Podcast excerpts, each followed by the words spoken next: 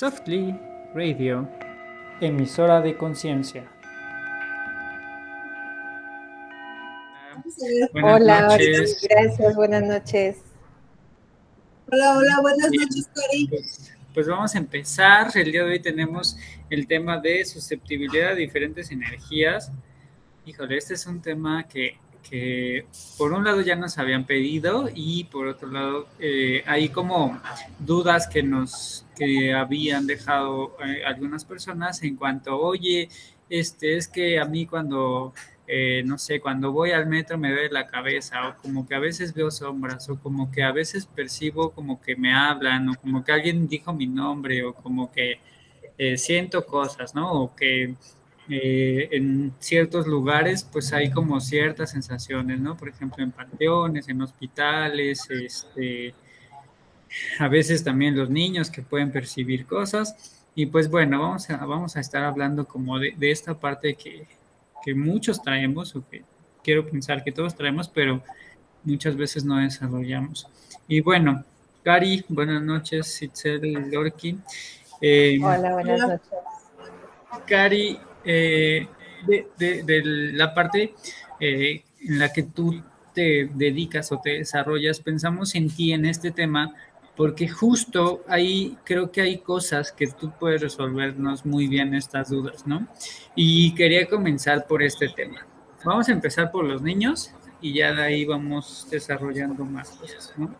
Pero ha pasado que de repente los niños pueden decir, este, oye, pues es que mi hijo, este, dice que ve, este, al abuelito, ¿no? Y el abuelito murió hace dos, tres años y entonces, pues, al que describe es así justo el abuelo, ¿no? Y entonces, no sé, le enseñaban un video y, no, pues sí, él es el que veo, ¿no? Y, pues me gustaría saber cómo es que podemos identificarlo, o sea, qué es lo que nos une con eso, qué es lo que eh, está ahí detrás. Eh, no sé, no sé cómo llamarlo, o sea, ni siquiera sé cómo llamarlo, ¿no? O sea, no sé si es eh, intuición, si es percepción, si es evidencia, si, no sé qué es.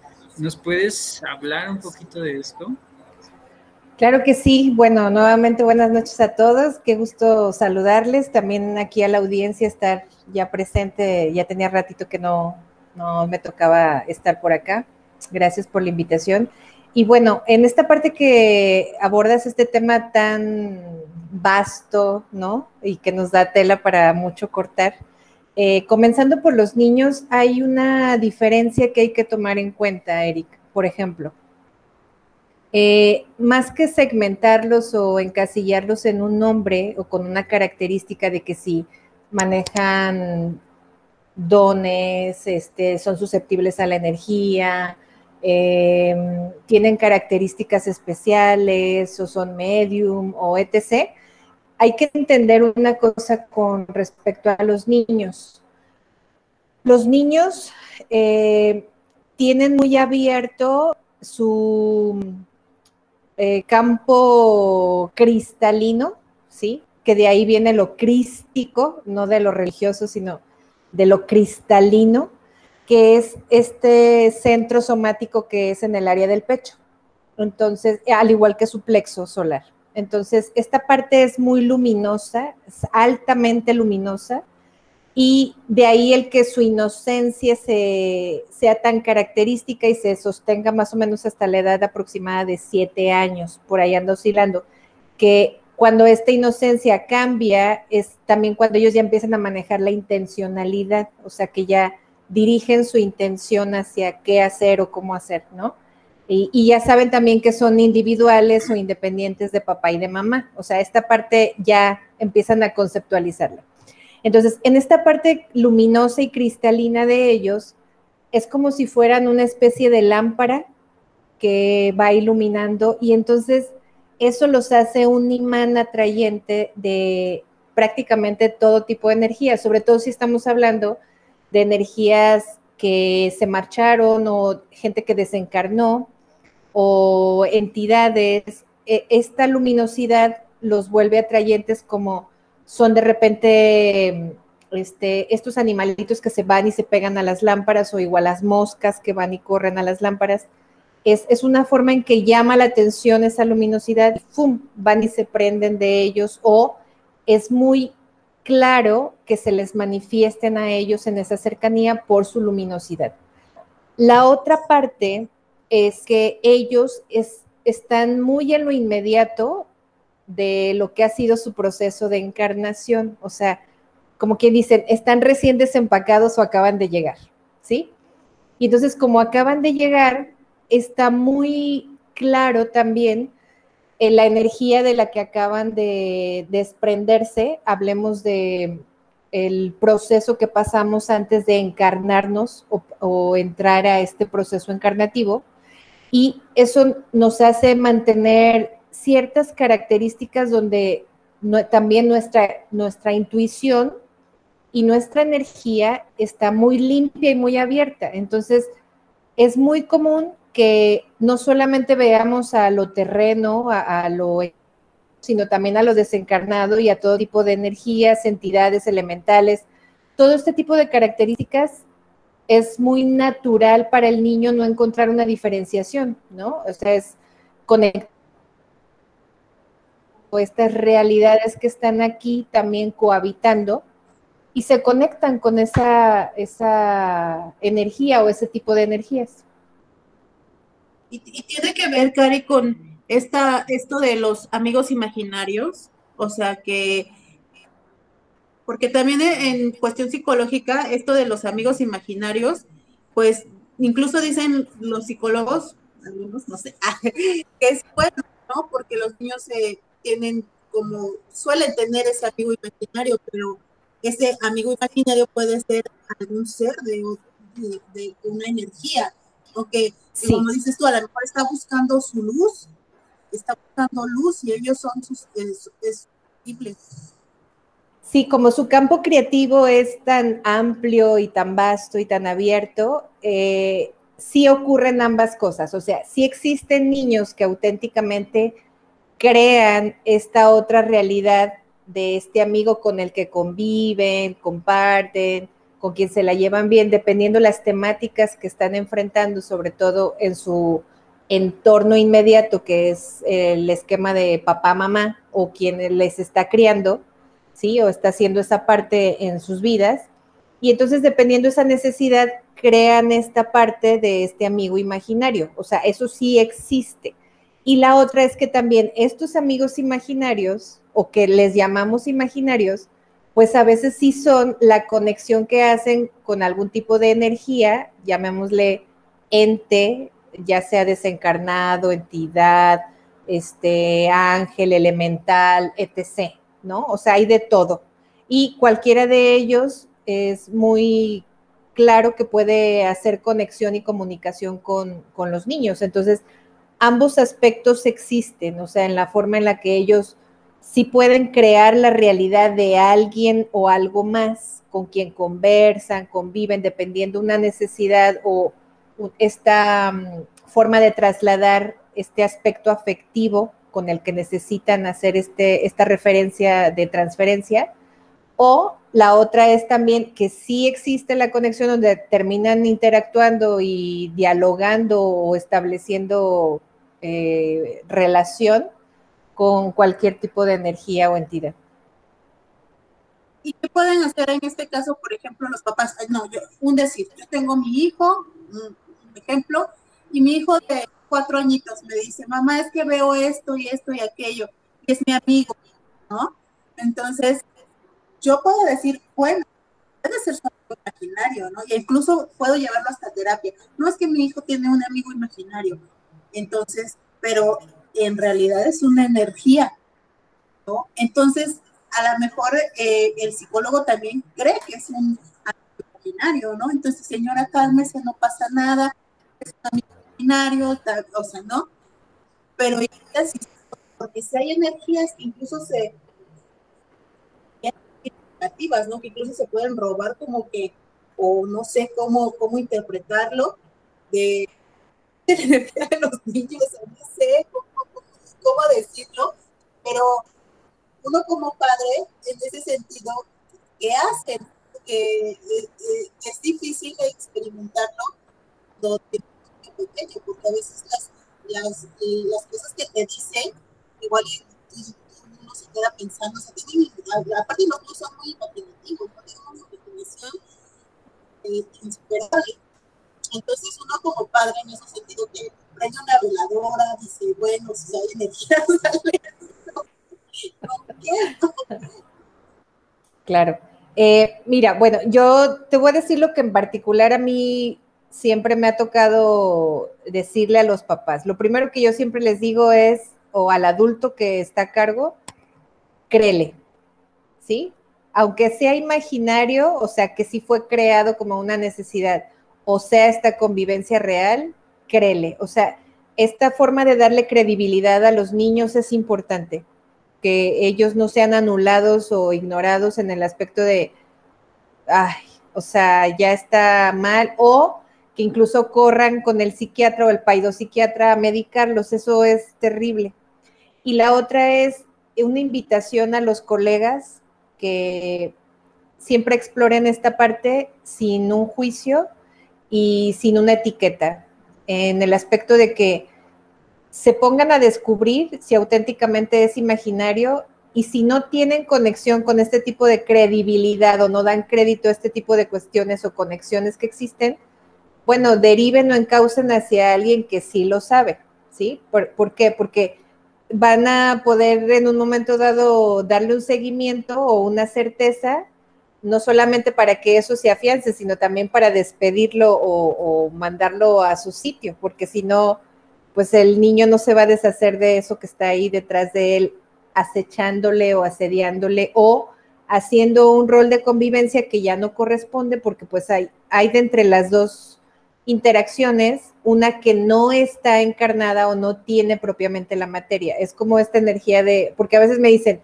oye, pues ¿cómo saber que a fin de cuentas si puede o no puede estar la energía? Bueno, eh, tomemos en cuenta que quien no tiene la materia, que sigue creyendo que está habitando esta realidad por ejemplo, la referencia de la película Los Otros, ¿se acuerdan de esa película con esta Nicole Kidman, ¿no? Y los hijos que están en la casa y nos pasan toda esta historia donde creemos que este, está horrible lo que les está pasando y al final resulta que están en una casa porque no se han dado cuenta de que ya fallecieron y todos estos aspectos terroríficos que de repente les pasan, bueno, resulta que los estaban viviendo desde la muerte y no se habían dado cuenta. Entonces, hay este, energías que no se dan cuenta, sobre todo los que recién acaban de partir o se acaban de desencarnar, y eso ocurre porque viven un shock en, el que no se dieron cuenta por la forma en la que murieron tan abrupta, ¿sí? Que no descubrieron o no se percataron o no alcanzaron a registrar que ya no están propiamente poblados en la carne o en la materia, y entonces pues ya pasaron a otro, a otro plano y eso no facilita que se marchen o que puedan continuar su camino evolutivo. Tampoco es que se trate de un rollo de cielo e que luego ahí empiezan a entrar aspectos religiosos, sino en la forma en la que pasan a otros canales o planos dimensionales. Entonces, hay que darles crédito siempre, sí o sí, a los niños y permitir encontrar... ¿Qué onda? Y por ejemplo, si esto también puede suceder si una persona está embarazada y pierde al niño. Sí, claro, porque sí. La mayoría de los abortos, y, lo saben también quienes trabajan y asisten en, por ejemplo, constelaciones familiares o quienes trabajamos con energía, sabemos que sobre todo cuando acaba de partir un ser que es un bebé, ¿sí? O que ya estaba eh, acercada la, ¿cómo se dice? El alma de ese ser que iba a llegar, ¿no? Eh, encarnado a través del vientre de mamá, eh, acompaña ese pequeño o ese ser durante siete años, sobre todo directamente a mamá. Y eso es algo que a veces las mamás lo desconocen, ¿sí?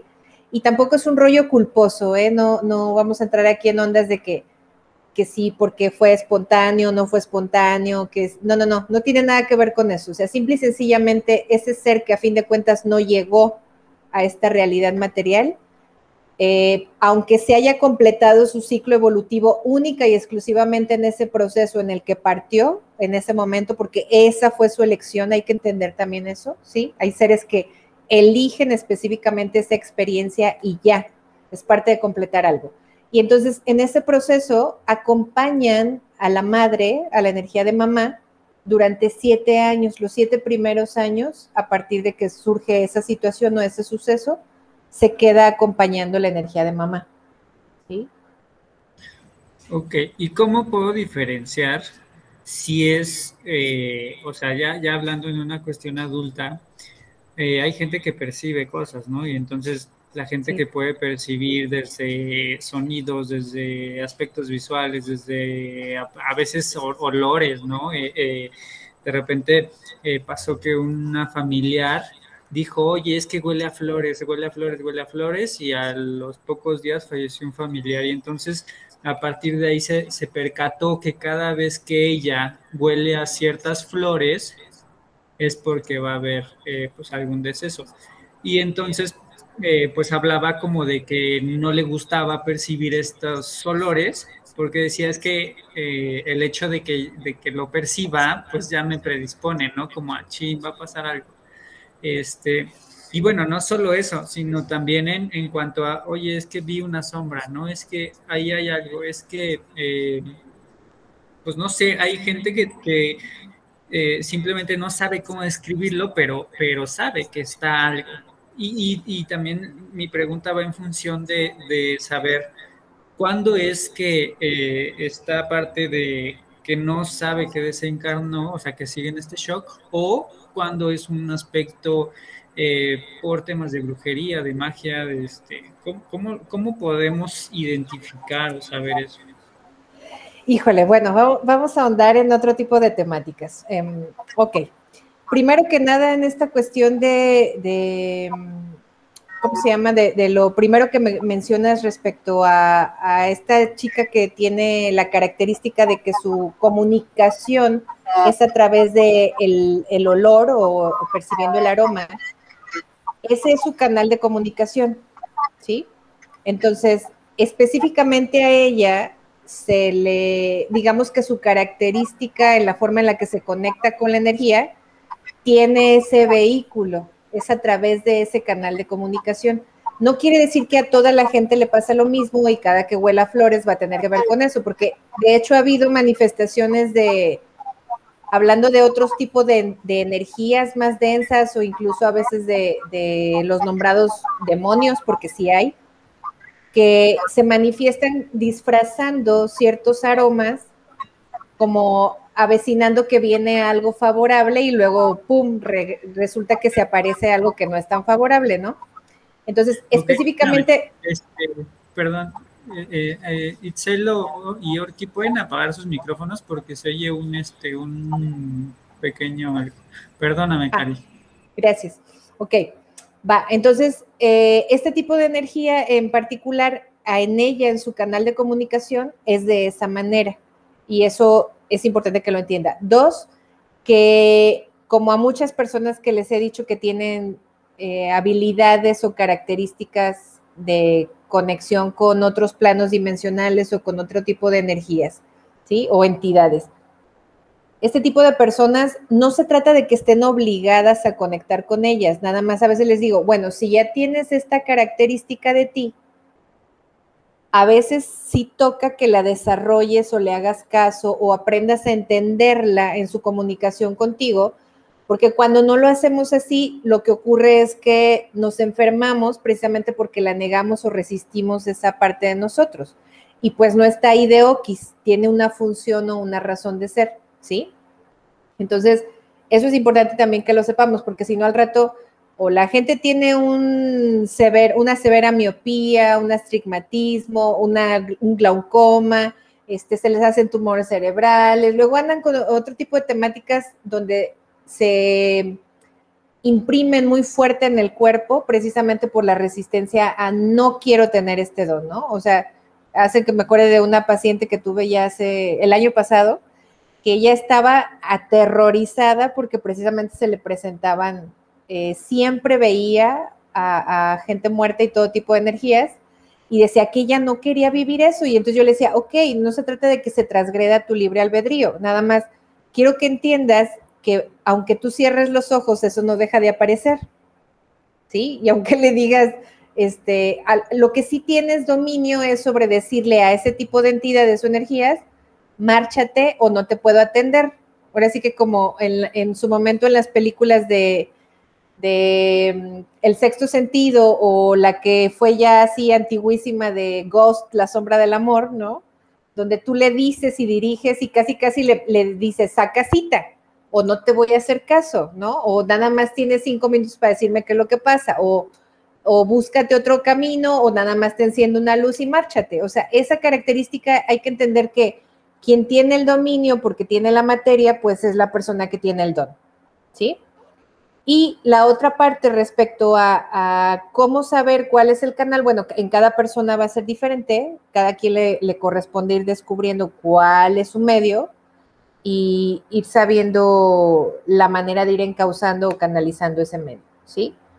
De la última parte que fue lo que comentaste, que ahorita se me fue. Saber si, si era una persona que estaba desencarnada o si había un tema de magia, o sea, de que habían ah, hecho algún trabajo.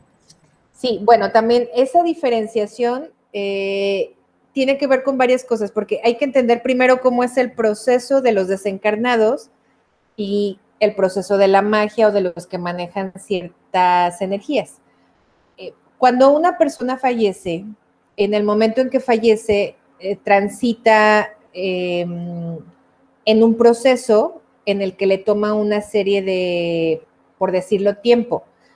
Casi siempre lo que son los tres primeros días a los primeros 30 días es fundamental para que esa, esa persona que acaba de partir o que acaba de morir pase en esta forma de, este proceso al otro plano que le llamamos de repente dimensional o luminoso. Por eso es tan importante cuando una persona fallece, que es algo que se ha ido descartando y es importante que se retome, ¿sí? Eh, porque no es una onda religiosa. El que se coloque, por ejemplo, alrededor de un féretro, o cuando la persona fallece, incluso alrededor del cuerpo, lo que son los cuatro cirios o cuatro velones o cuatro velas, es una forma de abrirle un camino de luz o un puente de luz. Este puente de luz lo que hace es conectar con el, llámale camino en el que transita esta alma que se desprende o este ser que se desprende hacia el siguiente plano eh, de evolución o de su evolución en el que va a pasar un proceso a que se defina si vuelve o no vuelve a encarnar. O sea, eso es algo que sí o sí requiere ocurrir. Cuando este proceso se interrumpe porque no se ha dado cuenta de que está muerto, porque no se ha dado cuenta que está fallecido o porque algo le mantiene aquí atado, no se quiere marchar, bueno, ese primerito que se desprende se llama desencarnado, ¿sí? Es la persona que acaba de morir y, está en este tránsito de estos primeros días. Eh, y por lo general está en ese proceso de marcharse. Cuando ya pasa a ser un fantasma, es porque este ser sabe que está muerto, pero todavía hay algo que lo mantiene o le mantiene atado aquí. Este, hay, hay una situación que eh, no ha resuelto o algo le agobia, por ejemplo, le preocupan sus hijos. Me ha tocado de repente el otro día un padre estaba muy desesperado, viene la hermana a consulta y resulta que en la consulta se manifiesta el hermano, ¿no? El que ya había fallecido, creo que como un año antes, el año, un año anterior. Y entonces él empieza a decir que no se había marchado porque estaba muy mortificado por sus hijos. Él había dejado hijos pequeños, aunque se quedaron con mamá, pues no dejaba de ser un papá mortificado por sus hijos. Entonces, ese era su, pendiente y por eso no partía. O sea, la hermana creía que porque tenía algo pendiente con ella o porque le quería decir algo a su mamá, pero no, él directamente dijo, me preocupan mis hijos y me importan mis hijos y quiero encargar a mis hijos, ¿sí? Entonces, cuando este tipo de seres tiene cosas que les atan aquí o que todavía les mantienen con su intencionalidad muy al pendiente de esta materia, eso es lo que vas a hacer una persona que ya le llamamos fantasma, ¿sí? Y cuando pasa a ser un poltergeist, o que los conocidos poltergeist, eso es cuando ya la, ya sabe que murió, ¿sí? Más que la intencionalidad o de querer quedarse aquí porque tiene algo pendiente, es que se quiere quedar porque le es favorable quedarse o porque tiene resistencia a marcharse. Y de hecho ya aprovecha la energía, sobre todo densa, de las emociones o de la gente o de las situaciones para alimentarse de eso y seguir permaneciendo, porque no quiere irse, ¿sí?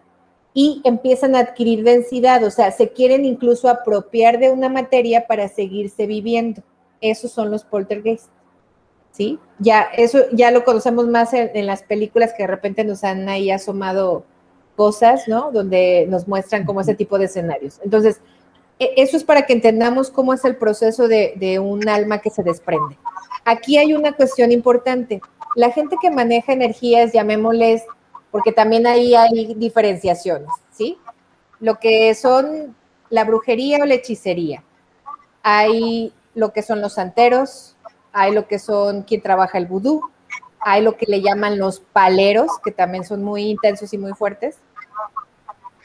Y eh, lo que suelen utilizar, sobre todo el vudú, la santería y el palero, eh, utilizan mucho, y a veces gente que maneja la magia negra a través de la hechicería, utilizan eh, las entidades para su beneficio. Cuando estos seres acaban de partir, ya sea porque están confundidos, no saben que murieron, o porque alguien está fijo queriendo, no se puede marchar porque está con su intención aquí todavía depositada, o sea, cualquiera de esos dos. A veces lo que suele ocurrir es que este tipo de personas que manejan la energía deja cautiva o atrapa a estas energías o estas, a estas almas y las somete o las flagela o las condiciona a que no las va a soltar y les hacen sufrir para que se puedan marchar, a menos que hagan cosas para ellos. Y a veces ahí es donde endosan la energía de la gente, intencionan a través de un rito para que le pase cosas a las personas o para que las entidades anden siguiendo a la gente. Cuando ya también trabajan de la mano, por así decirlo, con un poltergeist, que ya sabemos que maneja la intencionalidad, que son muy densos, que claro que quieren hacer cosas donde se puedan apropiar de la materia, bueno, pues ya este tipo de energías ya las manejan desde otros actos rituales o eh, generando deidades o haciendo otro tipo de magias o oscurantismo, por lo que sea que eso, eso que manejan. Y desde ahí empiezan a hacer trueques u ofrendas, donde incluso se hace a través de sacrificios, a veces ya sabemos de animales o incluso de gente, o pactos que se realizan donde se les van a ofrendar ciertas cosas a cambio de. O sea, tú haces esto, yo a cambio te doy esto. ¿Sí me explico? Entonces, así es como suelen utilizar este tipo de almas para aprovecharse de, la gente o intencionar hacia un trabajo o algo particular hacia las personas. Y bueno, estos tres etapas que nos comentas eh, puede ser atemporal, o sea, atemporal, o sea, no, no, o sea, ¿cuánto tiempo puedes tú quedarte, me morí? ¿Cuánto tiempo puedo quedarme sin saber morir? ¿no? Eh, hablamos en tiempo, a lo mejor tiempo terrestre, o, o allá pueden ser, este del otro lado, pueden ser vidas, o en ese momento donde no sé cuánto tiempo tiene que me morir, o sea, no soy consciente que me morí. Y la igual, no soy consciente que soy un fantasma o soy consciente que soy un fantasma, pero cuánto tiempo voy a quedarme aquí como fantasma o hasta qué momento puede ser o pueden ser o cómo es temporal, o sea, puede ser un minuto, no sé, no sé cómo explicarlo. Lo que pasa es que hay que comprender que la realidad de lo que nosotros conceptualizamos como tiempo no existe. ¿Sí? todo es un constante ahora, lo que realmente es eterno es el ahora. Entonces todo está sucediendo todo el tiempo, en tiempo real, en ese momento. Entonces, este ahora, pues puede ser una eternidad para algunos. El que un ser se dé cuenta de que está o que ya falleció, eso sí tiene un proceso y por lo general sí lo suelen descubrir. no es que tenga un número de días o un número de meses, tiene que ver más bien con la experiencia de este desencarnado en el tránsito de, sus sucesos, donde descubre que ya no forma parte de la materia, como regreso a la parte de la película que es muy gráfica, la de los otros, donde ellos ve todo este proceso que a nosotros nos parece como muy largo, ¿sí? Pero realmente no habían transcurrido más que unos días. Y entonces se terminan dando cuenta de que están muertos, ¿no? O sea, incluso los sirvientes ya lo sabían, no le querían dar la noticia de, de golpe a la dueña aparentemente de la casa y a los niños porque pues iba a ser como muy fuerte para ellos. Entonces van pasando este proceso en el que se van dando cuenta, pero sí es un proceso que terminan descubriendo que han fallecido, ¿sí? O sea, que ya no forman parte del mundo de la materia, que ya pasaron a ser nuevamente parte del mundo álmico. Oye, oye, ah, una pregunta. Ah, este, voy a hacer voy a hacer una pregunta picosita. Este, mm, bueno, venga. Ya cuando estamos en el proceso de descarnar, yo he oído que siempre hay una persona familiar que se acerca a ti precisamente para ayudarte en este proceso. Entonces, cuando, bueno, en mi caso, este, cuando se habla de que se quedan aquí, esa es la parte que yo a veces me pregunto. ¿Y los guías dónde quedan? ¿O qué pasa? Ok, como si hacen presente esta manifestación ITS de, de lo que es la luz, haciendo, digamos, su aparición a manera de que puedan partir o marcharse o seguir la luz para irse, ¿sí? Por eso es tan importante que, por ejemplo, los que estamos todavía en este plano material, ayudemos y contribuyamos dándoles luz a nuestros difuntos o a los que acaban de marcharse. Por eso regreso al tema de la importancia de ponerle las velas o los cirios al cuerpo o al féretro cuando la persona acaba de fallecer. Otra de los ritos que se realizan, que el por qué son velaciones, ese es el tema, o sea, el por qué se vela a un, a un ser que acaba de partir. A eso se le llama velación. Pues, es mantiene este proceso de tres días en el que se está velando. Y ahorita ustedes saben que sobre todo el año pasado con la contingencia, bueno, ya ni siquiera se pasó a eso. Hay, hay gente que ahorita está siendo mandado directo a, a los anfiteatros o directamente a cremación sin siquiera poder tener la posibilidad de ser acompañado por sus seres, ¿no? Donde a través de lo que le llaman oración, que las cadenas de oración son luz, hay que entender eso. No importa si haces un mantra de Om, si haces un mantra donde repites el Ave María, o sea, hay que entender que eso, esas cadenas lo que hacen es generar como enlaces de luz o, o piedritas de luz al igual que los velones, estos velones que abren un camino, y permitir o facilitar que este ser siga ese camino. Eso es todo lo que hace.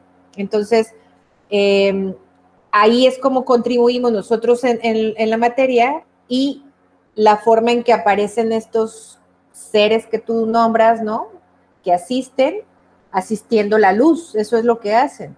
Pero también no, ¿cómo te diré? No pueden empujar a que el ser que acaba de desprenderse se vaya a la luz si no quiere. O sea, ahora sí que todavía ahí siguen respetando el libre albedrío.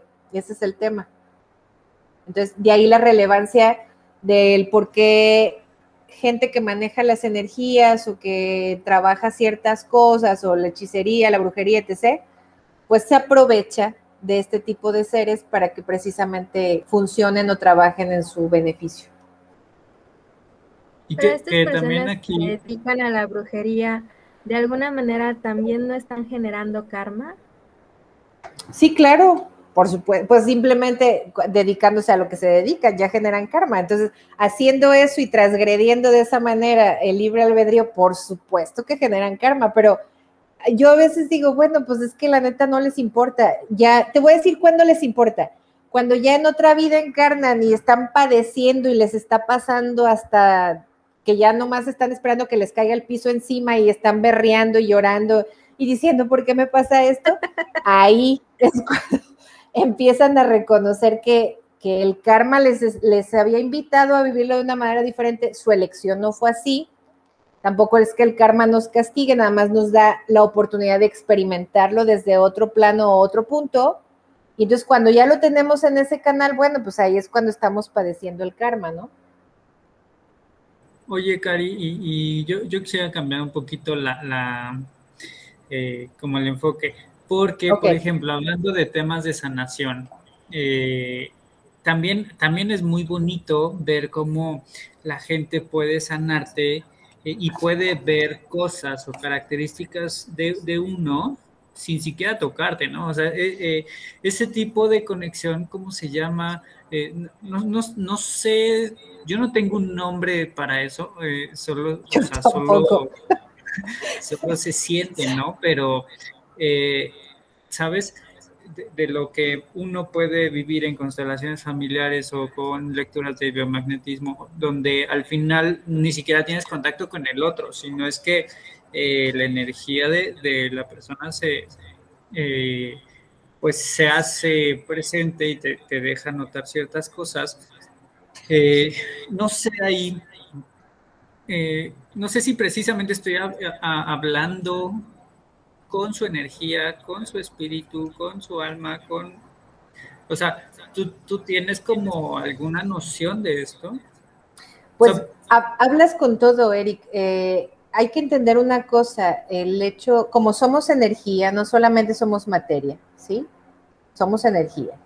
Entonces, y eso hasta Einstein lo dijo, no, no es algo que fue inventado, ¿sí? Entonces, somos energía. Y en esta parte de ser energía, la energía, acuérdate que no tiene las barreras del tiempo, la materia, la distancia. Entonces, tú puedes trabajar aquí. Eh, el hecho de que a través de una pantalla por internet, televisión, como quieras, a través de estos medios, no importa si la persona está en Asia, está en Tumbuctú, está en Ciudad de México, está en Guadalajara, está en Toluca, no importa. O sea, desde ahí nosotros podemos trabajar porque lo que dirigimos es la intención. Y la intención, para que la intencionalidad tenga efecto, o sea, siempre a la intención la va a seguir la energía. A donde tú diriges la intención, la energía va y la sigue. Entonces, no importa en dónde se encuentre, lo que tú haces contribuyendo desde esta intencionalidad está haciendo efecto y no es algo que surge por arte de magia, o sea, es una realidad. ¿sí? Entonces, la gente que es sanadora o que nos dedicamos a alguna forma de dar sanación, ¿sí? Llámale a través de los imanes, el reiki, imposición de manos, este, cirugías etéricas como las hacía Pachita, ¿no? Este, que la verdad eran extraordinarias en su forma de funcionar y de trabajar y de actuar, y que a la fecha sigue siendo porque hay muchas personas que siguen contribuyendo en esto. El, el par biomagnético, los imanes, es extraordinario en ese aspecto. Claro que tiene un efecto, el impacto directo sobre el cuerpo físico, sí o sí termina siendo un efecto distinto, no quiere decir que deja de ser efectivo por el hecho de trabajarlo a distancia. Y yo soy un ejemplo de ello. O sea, a mí muchas veces me han impactado y me han sacado de, de o dolores o prácticamente estar postrada en una cama a distancia y han hecho que me levante. Entonces, eso no importa porque es energía. Sí, justo, este es que eh, por ejemplo, con el tema de, del biomagnetismo, que ya en algún punto vamos a hablar específicamente de esto, los resultados son increíbles, eh, es, es, muy notable eh, el efecto y el diagnóstico, ¿no? También que, que, muchas veces para obtener un diagnóstico médico tienes que hacer, no sé, pruebas, este, mandar a, no sé, hacer cultivos o pruebas de orina, no sé, cosas que, ahí ya te los muestran pues de un momento a otro, ¿no? ¿Dónde está el daño? ¿Qué está sucediendo? Pero bueno, voy a cambiar un poquito de tema porque si no nos vamos a enfocar en, lo de los imanes. Eh, la gente que puede percibir a través de sueños, que, creo que eh, todos podemos tener esa capacidad o todos podemos tener esa esta eh, lectura o intención, que también a partir de eso eh, es como qué tan conectados estamos también con nuestro entorno, ¿no? Es decir, ¿qué me deja ver el sueño hoy o qué, a partir de, qué puedo recordar del sueño es lo que puede estar sucediendo?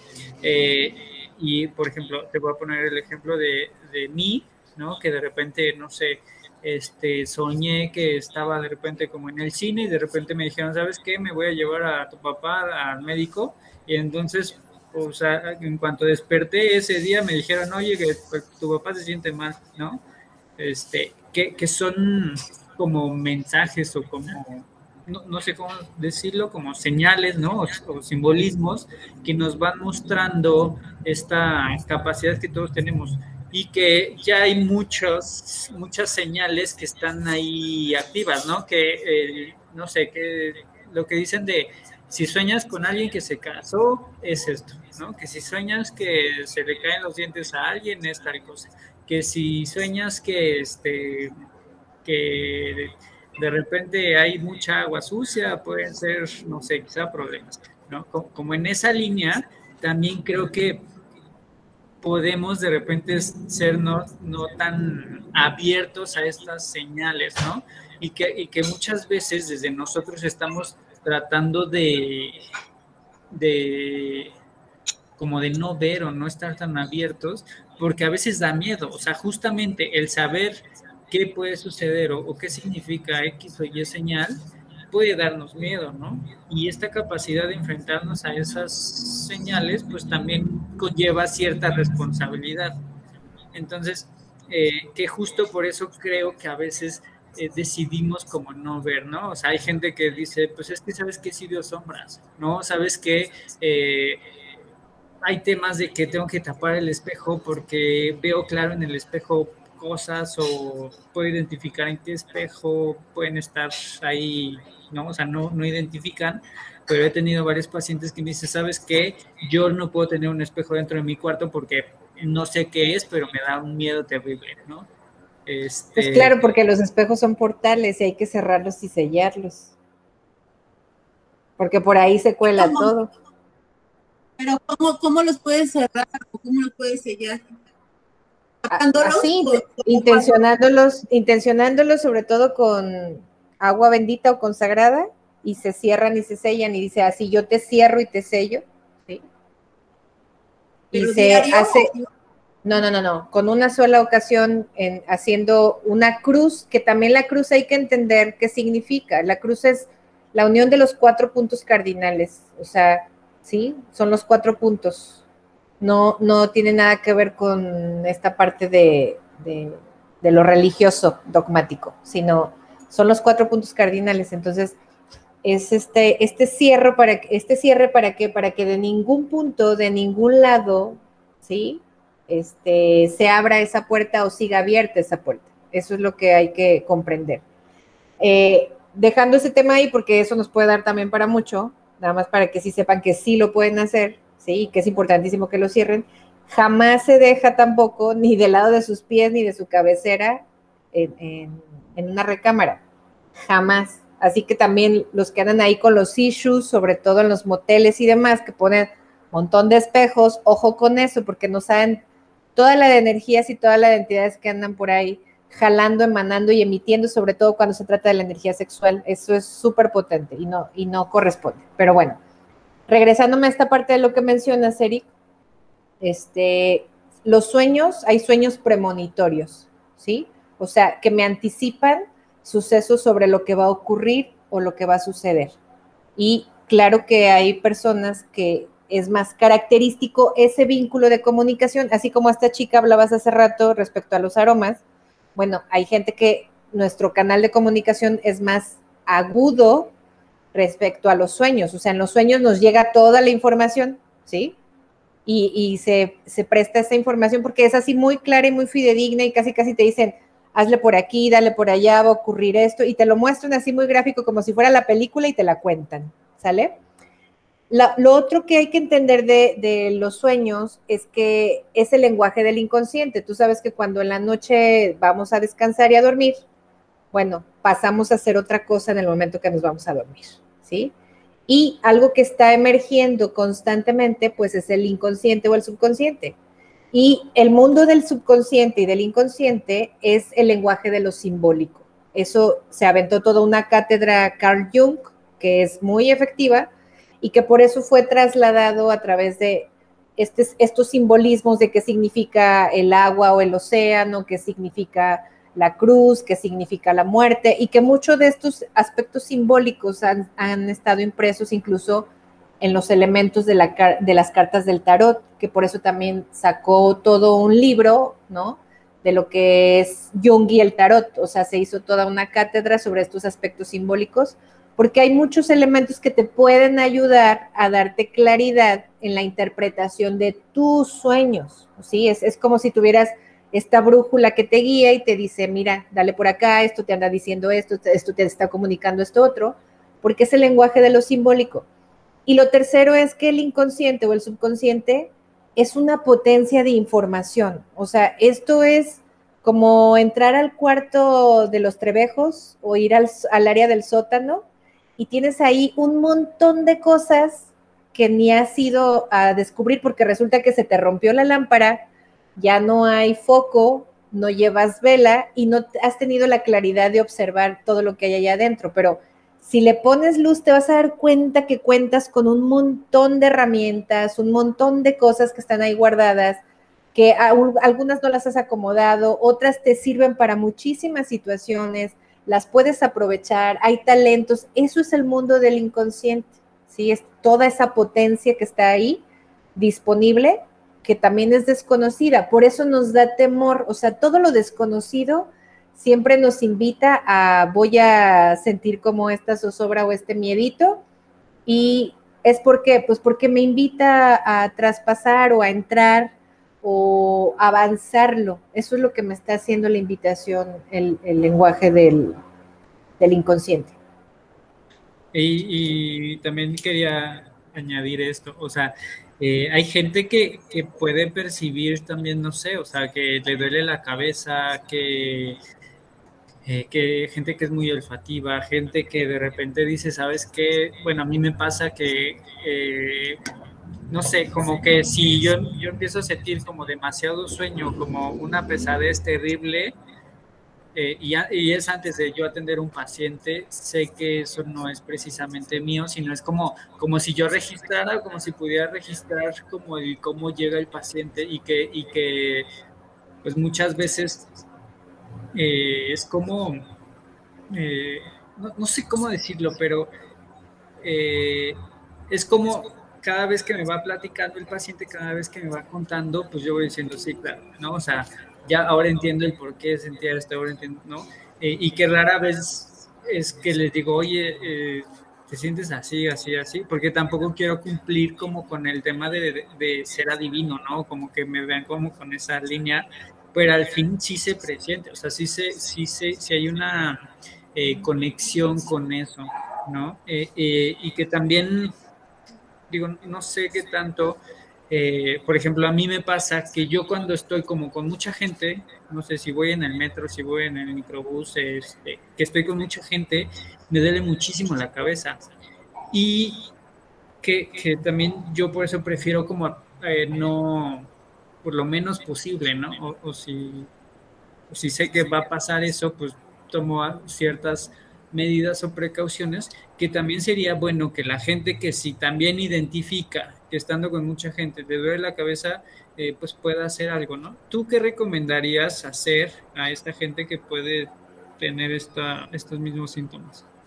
Híjole, es que tiene mucho que ver con aprender a conocerse, porque en cada persona es diferente. Hay, por ejemplo, la gente que suele ser de marzo o o tienen tres en, su día de nacimiento, son muy sensibles o susceptibles a este tipo de características en todos los entornos, porque es más, hasta saben muy claramente a la gente lo que les pasa y las personas, este tipo de personas con estas características no se suelen dar cuenta. A veces creen que andan mal por ellos, que andan bajoneados, que les pasa lo peor y resulta que andan sintiendo y percibiendo a todo mundo constantemente y no se dan cuenta como para darle ese parón a esa conexión y bloquearla porque pues no pueden estar viviendo de esa manera, o sea, su energía se merma. Entonces, en cada persona es distinto, pero si por algo ocurre, es tener esta capacidad de una, de respirar y de regresar a sí misma o a sí mismo y de preguntar qué está pasando en este instante o qué, está sucediendo que si de verdad soy yo, digo, a, lo mejor nosotros nos damos cuenta porque estamos trabajando constantemente con gente todos los días, a todas horas. Y entonces es, es muy notorio. Yo hay veces que de verdad llega un paciente y me puedo aventar todo el día y a veces con uno, a veces el primero de la mañana o del mediodía, siento que no puedo más porque venía que dije, Dios, ¿a dónde lo mando, no? O sea, que le hagan una limpia, un exorcismo, algo por el estilo, porque no puedo más con esta persona. Eh, y a veces es toda la energía que trae densa de sus emociones, porque hay que entender que las emociones generan también una energía y hay energías muy pesadas. ¿sí? O por ejemplo, de las más bajas y hasta están medidas en hercios son la culpa y la, ¿cómo se llama la otra? Angustia. La angustia y el miedo, sí, son las dos más bajas que existen. Entonces, pues imagínate cuánta gente nos llega con, culpa y con miedo, o sea, pues todo el mundo viene flagelándose y chicoteándose con eso y entonces no pueden subir su vibración a algo tan alto como es la alegría, incluso el coraje, el coraje es una energía más alta, que no es igual a la ira, la ira es una energía también muy baja.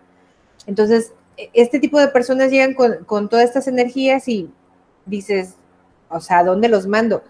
Algo que nos ayuda mucho y creo que es en la generalidad es, eh, una de ellas es ir y abrazar un árbol, dos, descalzarse, irse a hacer conexión con la tierra, ya sea en el piso, en un pasto, en la tierra, tierra, así suelta, eh, y hacer esa descarga donde así, intenciones y sueltas, que todo eso se está trasladando así hacia la tierra y la, la tierra lo recoge.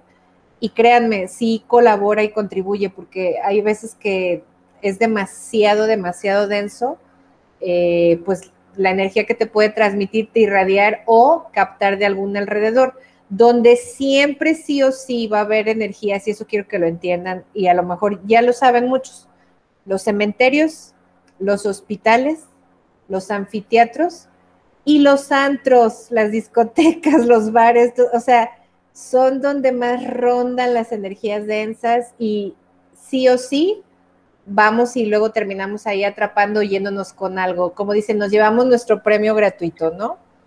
Sí, y en los hoteles también. Los, los moteles sobre todo, más que los hoteles. Dios mío. Oye, Cari, quiero preguntar algo, algo más bonito. A ver. Porque este, cuando uno está en, este proceso del despertar espiritual, ¿no? Que empiezas a hacer tus meditaciones, obviamente también conectas con ciertas energías, pero son un, un nivel vibracional pues muchísimo más alto. Entonces es, es, es lógico sentir esas, esas energías como bonitas, de paz, de tranquilidad, pero también cuando se empiezan a manifestar, que, que la gente cuando es principiante, ¿no? Cuando no está tan acostumbrada, pero ya has llevado como que cierto avance en la meditación, pero todavía no llegas a ser un maestro zen. pero, pero, pero se siente, o sea, que llegan a sentir, o sea, ciertas, ciertas fusiones, o ciertas luces, ciertos, este, energías que no se saben explicar, así como, eh, no sé, como si alguien te moviera, como si, entonces ese tipo de cosas, a lo que voy es, ese tipo de energías cuando se, cuando se empiezan a, a sentir y te empieza a dar a lo mejor cierto miedo, pero si ves que es algo bonito, o sea, me imagino que a mucha gente le pasa cuando es recién No sé, ¿cómo me lo puedes explicar? O sea, porque eh, siente miedo. O sea, es como un tipo de, de ¿qué me pasó, no?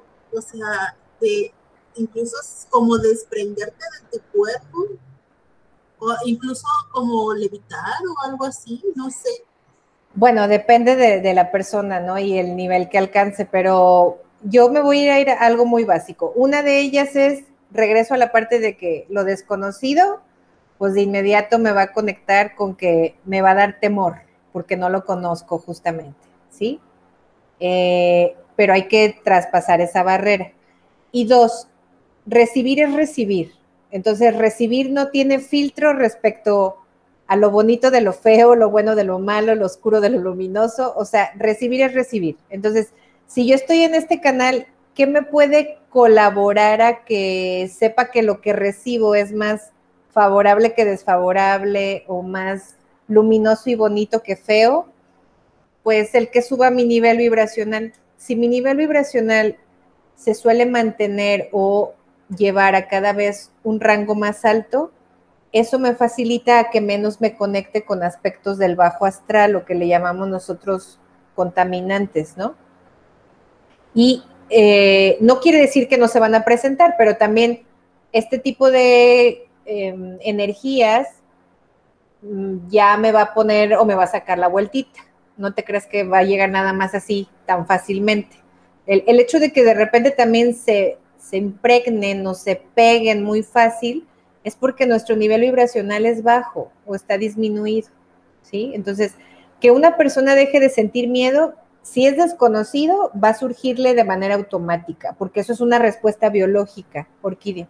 ¿sí? Entonces, de inmediato se activa nuestro sistema y como respuesta biológica de, espérate, es que es algo desconocido, no lo conozco, no lo registro, ¡pum!, el miedo se aparece.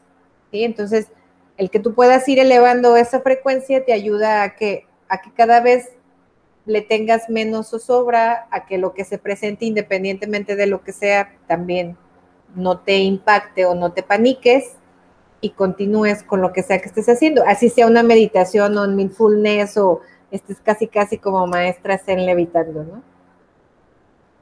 Oye, oye, Cari, y en esta, en esta parte de, tener susceptibilidad, susceptibilidad a ciertas energías o cierta intuición, cierta, ciertos mensajes, creo que también eh, a veces se puede ver como otras cosas, ¿no? A veces pueden decir es que es el instinto materno, ¿no? O es que, este, eh, no sé, pasa que en las parejas de repente eh, como que dices, híjole, como que le tengo que hablar a mi, a mi pareja porque algo está pasando y si justo le hablas y está en una crisis, está en una, en alguna situación, ¿no? Que este, le pasó a mi hermana y a mi cuñado en el sentido de que mi hermana iba caminando en un puente peatonal y de repente él estaba en la casa y de repente dijo, ah, ya va a llegar ella, salió y en cuanto sale, este, unos chicos a punto de asaltarla, ya no la asaltaron, este, pero fue así, eh, pues pasó, ¿no? Y entonces, justo ese, ese tipo de cosas que nos mantienen unidas, que, que pues definitivamente no son ajenas. Como cuando dices, ah, sí, tengo un mal presentimiento, Sí, sí, sí, sí. O sea, y, que a todos nos, o sea, todos tenemos esta capacidad de sentirlo, ¿no? Que no es una cuestión, este, pues paranormal o negativa, ¿no? O sea, que más bien todos tenemos esta capacidad de sentir al otro. El tema es qué tanto podemos estar abiertos a sentirlo, ¿no? O sea, también a recibirlo, a estar conectados. Es que hay que entender, Eric, que eh, eso que estás nombrando y que todos, todos, todos, todos tenemos se llama intuición, ¿sí? Lo, otro en cuanto a desarrollar potencialidades de nuestra energía o nuestras capacidades este, de otra índole, incluso paranormales que le pueden decir, bueno, ya depende de, de cada persona en la forma en que se ponga a trabajar y abrirse a ello la intuición es algo general, o sea, todos tenemos intuición y la intuición también no es algo que solamente está cargado de los aspectos que a veces cree que la gente o la gente tiene la idea de que solamente está cargado de aspectos así espontáneos, mágicos, diferentes o sorprendentes.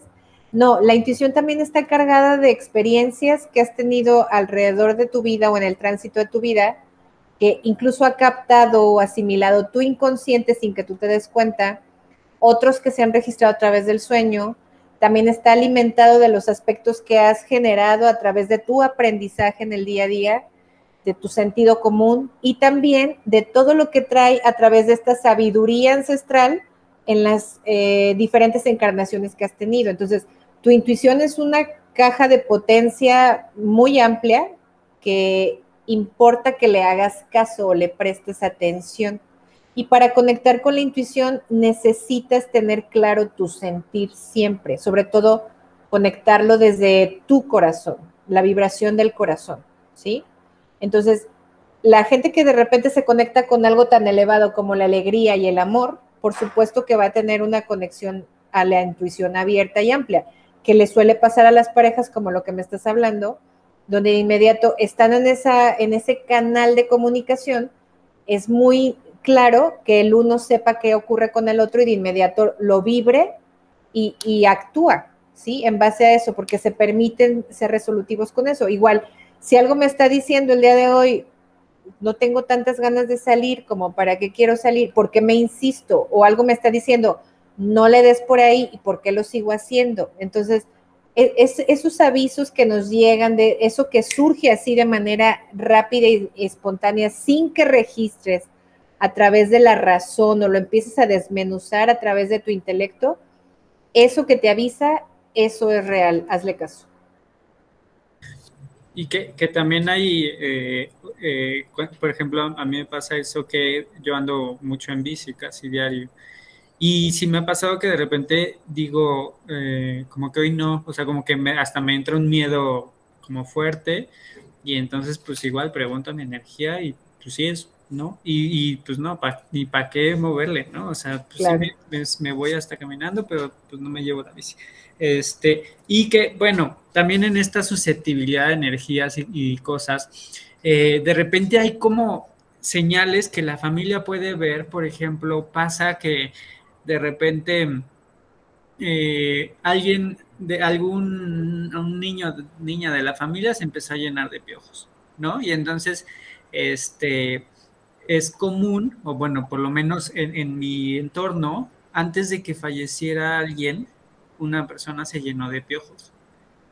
Y entonces, eh, a la siguiente ocasión que un niño se llenó de piojos, se contagió de piojos, pasó lo mismo, o sea, se contagió y a los pocos días se, enteraron de que alguien este, enfermó y falleció este, muy cerca.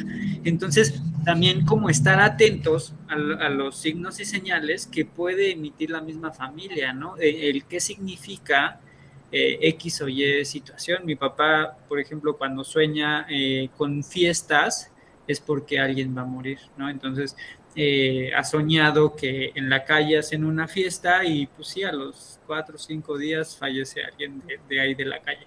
Entonces, creo que también es importante que podamos identificar justamente cuáles son los, los signos y señales de mi familia, ¿no? Porque a lo mejor en mi familia, este, pues no sé, están los, los, signos, pero pues muchas veces como que no le hacemos caso, como que, eh, como que no los percibimos y entonces el no percibirlos también es, pues es eh, no ayudarnos a, entender estas señales. Eh, y bueno, de ahí quiero moverme un poquito al tema de, no sé, no sé si, Pero ya no te inspires. ya, no te inspires porque. Ah, ya vamos a Bueno, lo último, rapidísimo. Sí, ya, ya, llevamos una hora cinco. Este. Hay, de repente hay veces que la gente puede tener muchísimo miedo, eh, pero es un miedo como, como incontrolable. Y no sé si tú lo has pasado, este, o sea, o, o que le haya pasado a tus pacientes, Cari, que es un miedo muy, muy, muy grande, pero tiene que ver con que recogieron algo, o sea, como no sé si sea un fantasma, o sea, no lo sé, pero sea, a veces eh, yo lo que a lo que recurro es hacer como una limpia, como de ordenar a mi cuerpo que nada ajeno a mí esté y se libere y se quite el miedo. No sé si te ha pasado, Cari, que, que pase eso con algunos pacientes tuyos.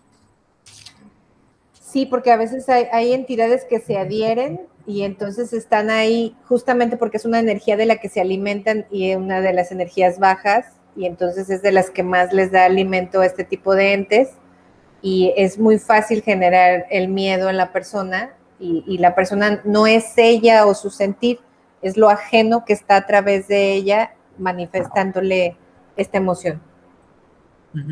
Sí, justo eso.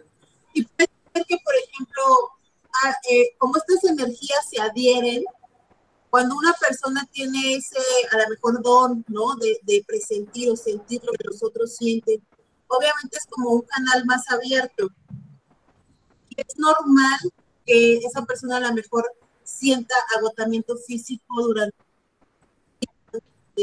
o sea, mucho que uno a veces se pregunta, digo, ay, ¿de dónde me sale tanto cansancio, tanto agotamiento? Tengo mucho sueño, me podría dormir todo el día si fuera posible y a veces no conciliar también el sueño, o sea, tener ciertas manifestaciones físicas que te están energías porque tienes esa, esa, esa, esa facilidad a lo mejor de, de, poder percibir o esa intuición de poder percibir, ya sea en sueños, con olores, eh, con voces o con presencias que a veces luego llegas a hacer y que a veces, muchas veces en esa etapa en donde apenas estás descubriendo o apenas estás poniendo atención a que te das cuenta y, te das, y luego dices, bueno, pero he tenido sueño siempre, ¿no? Agotamiento físico. Entonces empiezas a descubrir otras cosas que es no, puede ser normal que, que tengan, porque así que dice Eric, el dolor de cabeza y, y todo eso pues, es a lo mejor este don, se puede decir. Bueno, normal no es. natural sí. o sea, surge, surge como parte natural de una respuesta a, a, esa, a esa energía como consecuencia de eso que está ahí surgiendo o apareciendo, ¿sí? Entonces, digo, hay, hay formas en las que también eh, puedes este, hacerte reaccionar y eh, ponerte a hacer un círculo de fuego y quitarlo, arrimarte a la tierra y desalojarlo, o sea, son cosas donde te tienes que poner alerta y hacer algo al respecto. Pero bueno, como dice Itz, ya, ya nos tenemos que ir y entonces ya hacer harina para otro costal, ¿no?